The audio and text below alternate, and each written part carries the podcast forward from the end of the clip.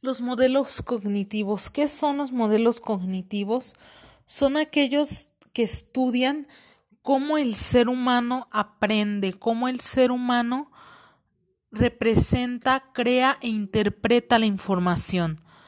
Más que nada, cómo el ser humano es capaz de recordar y plasmar la información, cómo es que la información, el conocimiento, llega hacia el humano, o cómo lo adquiere.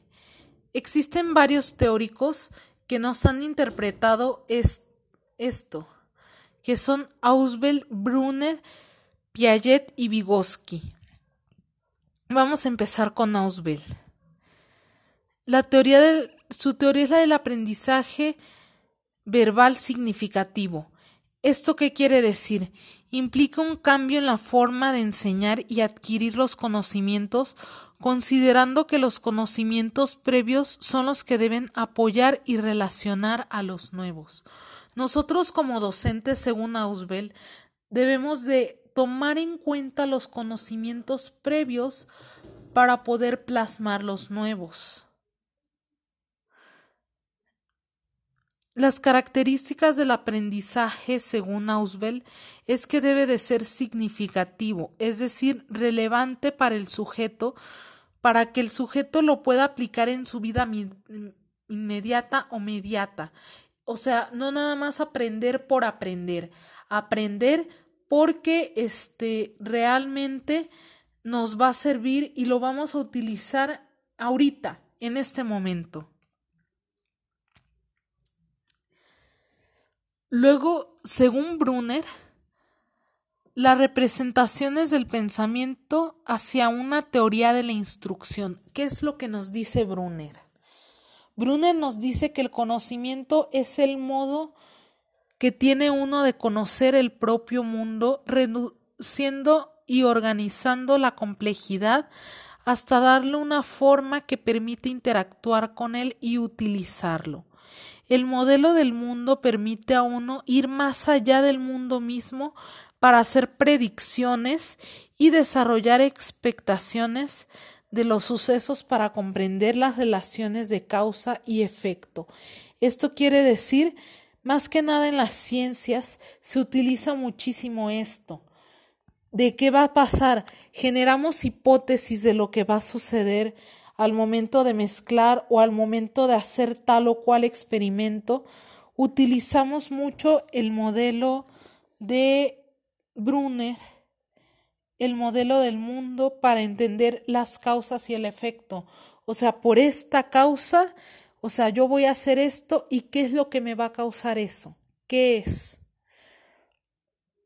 Según Brunner, las tres formas de conocer algo son por medio de la acción en el objeto, es decir, experimentando con el objeto en sí, por medio de modelación, por medio de, de objetos en 3D, la imagen del objeto en 2D o a través de medios simbólicos mediados por el lenguaje, es decir, a través del lenguaje vamos a conocer el mundo.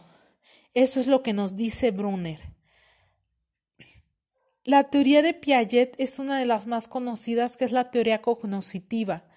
Esto es que el hombre pasa por cuatro estadios.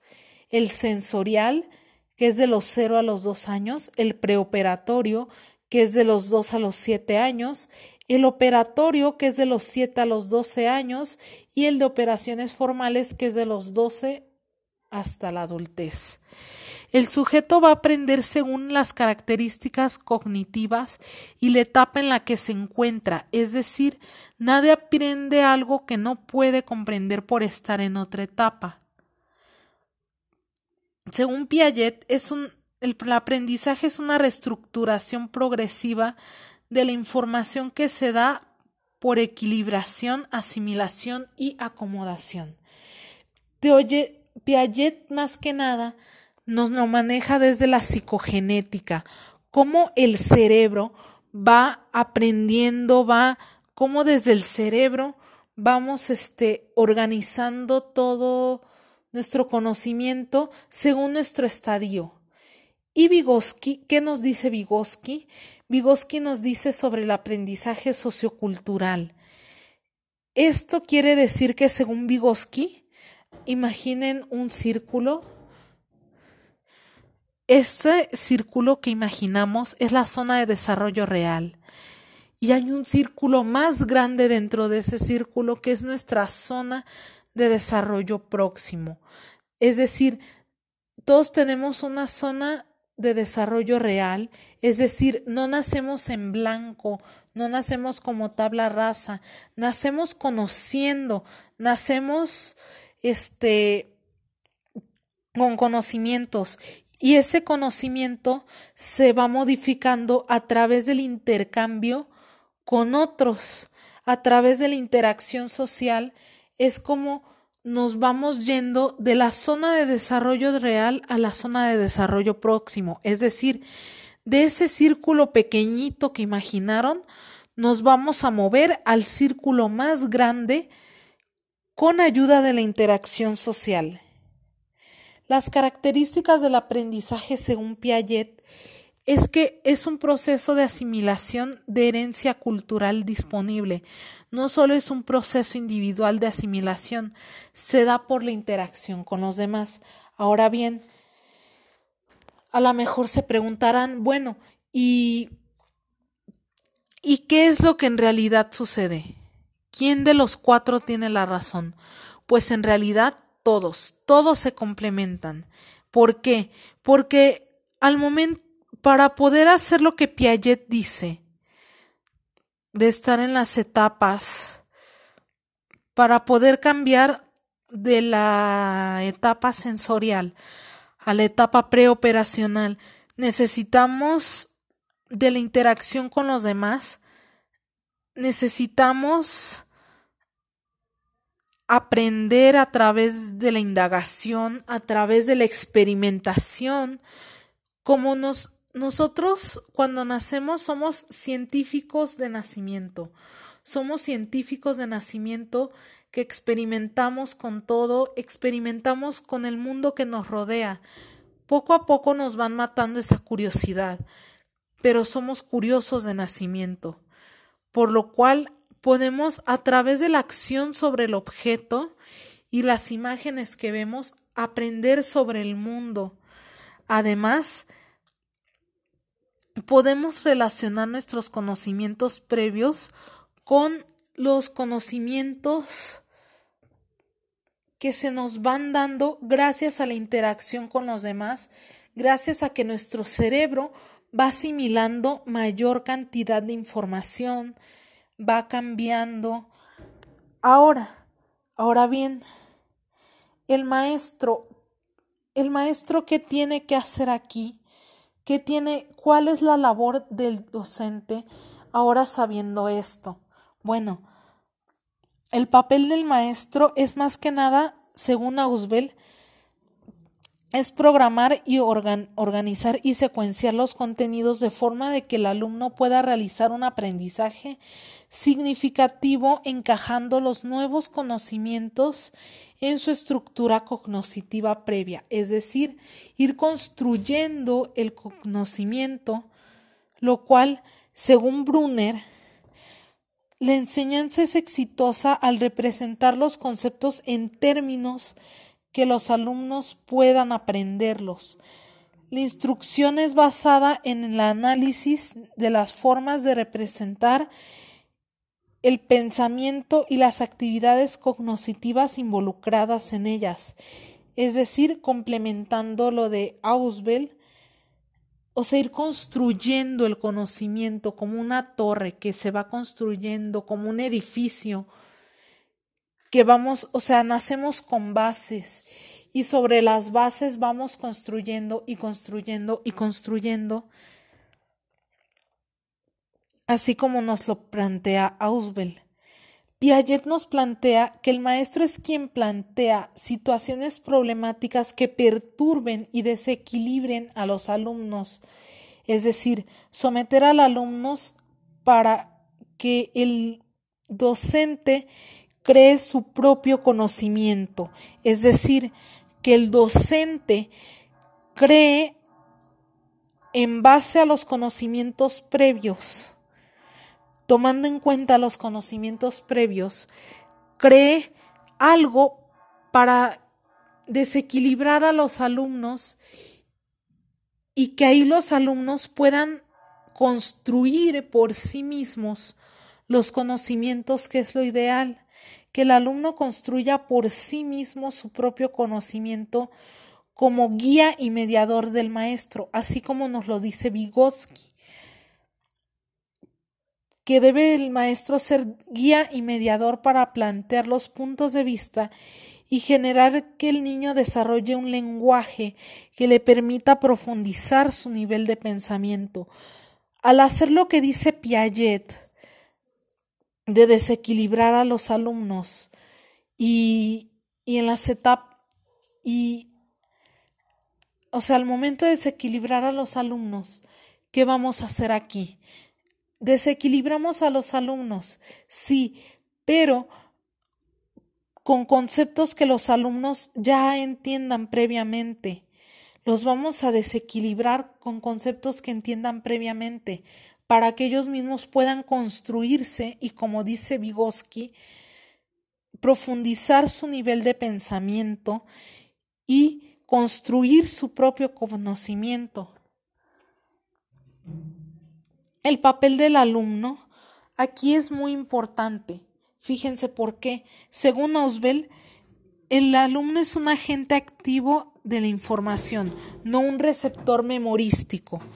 Ante el aprendizaje significativo, adopta una actitud favorable para la tarea y dota de significado propio a los contenidos que asimila. Según Ausbel, el niño aprende a aprender el niño hace la primera representación por medio de la acción, luego desarrolla la habilidad para trascender los objetos y representarlos con imágenes, y al final con la aparición del lenguaje logra manejar los objetos y sucesos independientemente de su presencia con palabras. Esto hace posible un orden más elevado del pensamiento, como nos lo decía Vygotsky. Esto no lo dice Brunner, pero voy a citar a Vygotsky. Así como Vygotsky quiere que profundicen los alumnos el nivel de pensamiento, lo podemos hacer a la manera de Brunner, haciendo una representación por medio de la acción. Y que el alumno no sea un agente receptor memorístico, que el maestro sea el típico que el típico que dé la clase y que el alumno sea un receptor memorístico. Eso es lo que nos dice Ausbel que no está bien. Que el aprendizaje sea significativo para que el alumno adquiera una actitud favorable hacia la tarea, dotado de significados propios del contenido que asimile. Y ahora sí vamos con Piaget, que es quien crea sus conocimientos a través del desarrollo cognitivo. O sea, haciendo lo que nos dice Ausbel, se crea, o sea, a la vez que el alumno asimila, el alumno crea, al momento de asimilar, crea en su mente sus conocimientos a través de su desarrollo cognitivo también tienen que ver mucho las etapas en las que están, porque, por ejemplo, a un niño de preescolar no se le puede enseñar una ecuación. No la entendería, no la comprendería. Probablemente el algoritmo lo entienda, pero no comprendería por qué tal número va con tal número, no lo comprendería. Y según Vygotsky, el alumno es el actor principal, es quien contribuye o reestructura sus conocimientos al actuar con el objeto, socializarlo e interiorizarlo, lo mismo que nos decía Brunner, de que el niño hace la primera representación por medio de la acción. Esta representación constituye y reestructura el conocimiento haciendo que actúe sobre el objeto. Luego se socializa e se interioriza haciendo que el desarrollo cognitivo sea mayor y que la profundización y el, aprendizaje significativo sea mayor.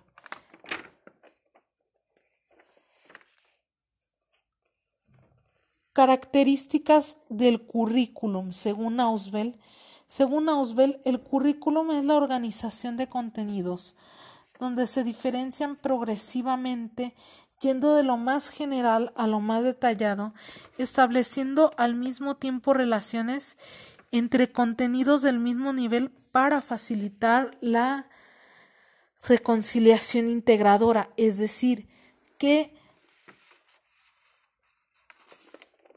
de esto vamos a leer el siguiente, que según Brunner, el currículo debe ser construido de tal forma que los conocimientos estén planteados de forma antecedente, es decir, conocimiento que debe partir de lo elemental y ir subiendo su complejidad hasta llegar a donde se quiere. De esta forma, el sujeto irá modificando sus representaciones mentales, es decir, aumentará su desarrollo cognitivo que tendrá sobre lo que habría de aprender. Esto quiere decir que, como nos lo dice Ausbel, el currículum es lo que vamos a ver desde lo más general. Necesitamos ver primero, aquí yo me voy a basar un poquito más en Brunner. ¿Por qué? Porque Brunner nos dice que va desde lo sencillo hasta lo complicado. Pero cada lección que se ve va desde lo general hasta lo particular. Muchas de las editoriales se manejan de esta manera. Podría citar editoriales como la SM o editoriales como la Montenegro, editor, bueno, diversas editoriales que se centran desde desde lo general que al principio dices que no le entiendo y ya cuando vas al momento de la lección dices, ah, ok, ya le entendí. Van de lo general a lo particular, lo cual es un poco más complicado. Bueno, según Piaget, el currículum debe de ser diseñado de acuerdo a la etapa de desarrollo en la que se encuentre el sujeto. Generalmente los niños de educación primaria se encuentran en etapa preoperacional en etapa operacional y preoperacional. Más que nada en la operacional. Por lo que los contenidos deben de ser adecuados a su nivel.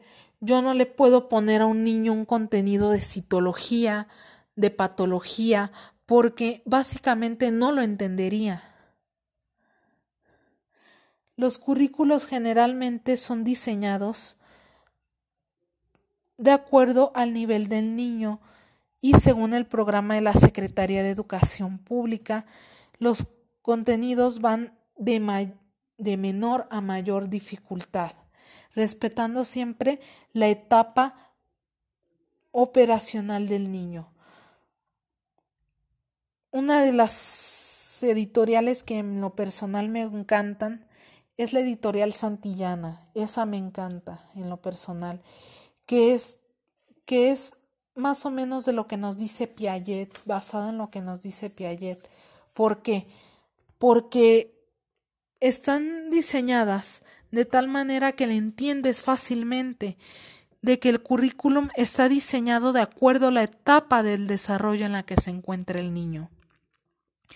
Y por último, Vygotsky nos propone que el currículo debe dar respuesta a las necesidades del contexto en el que se imparte la educación, es decir, que sea congruente a la cultura y a las necesidades de la sociedad. Lamentablemente no se puede hacer esto. ¿Por qué? ¿Por qué no se puede hacer esto? Porque este desafortunadamente no, no podemos cubrir las necesidades de toda la sociedad.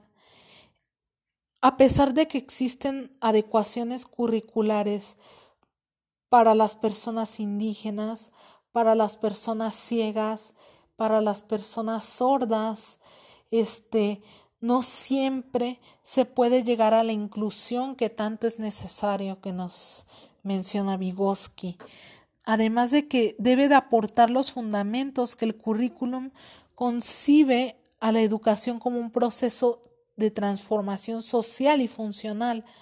Por ejemplo, uno de los ejemplos que se me vienen así a la mente es el plan de estudio del 2018 de la Secretaría de Educación Pública México, lo cual me viene así a la mente porque lo actualizaron en el 2018 y en el 2020 fue el año de la pandemia donde todo cambió, donde las brechas educativas fueron más notorias, donde las brechas educativas se dispararon, empezaron a haber brechas educativas muy notorias y lamentablemente nos, o sea, es muy complicado incluir a todas esas personas marginadas a pesar de que el gobierno ha intentado hacer lo posible por incluir y derribar lo más posible esas brechas. Y por último, el papel de la evaluación. La evaluación es la regularización, según Ausbel, es la regularización, la evaluación de acuerdo con los objetivos basados en la taxonomía de Bloom y en otras estrategias. Según Brunner, la evaluación debe poner en manifiesto el descubrimiento del alumno que consiste en transformar y reorganizar la experiencia de manera en que se pueda ver cómo se aplica la solución de conflictos en los diversos ambientes, es decir, que el alumno sea competente para resolver problemáticas que se le presenten en el ambiente. Según Piaget, la evaluación refiere al diagnóstico y al desarrollo intelectual del niño, como lo es los exámenes, las pruebas que existen. Y según Vygotsky, es continua porque son continuos los cambios sociales. Existe la evaluación formativa del proceso porque el docente acompaña en su aprendizaje al estudiante para pasar de, la zona del desarrollo real a la zona de desarrollo próximo y luego a la zona de desarrollo potencial, que es una zona todavía más grande que la de desarrollo próximo. Bueno, con esto termino este podcast. Muchísimas gracias por escucharme.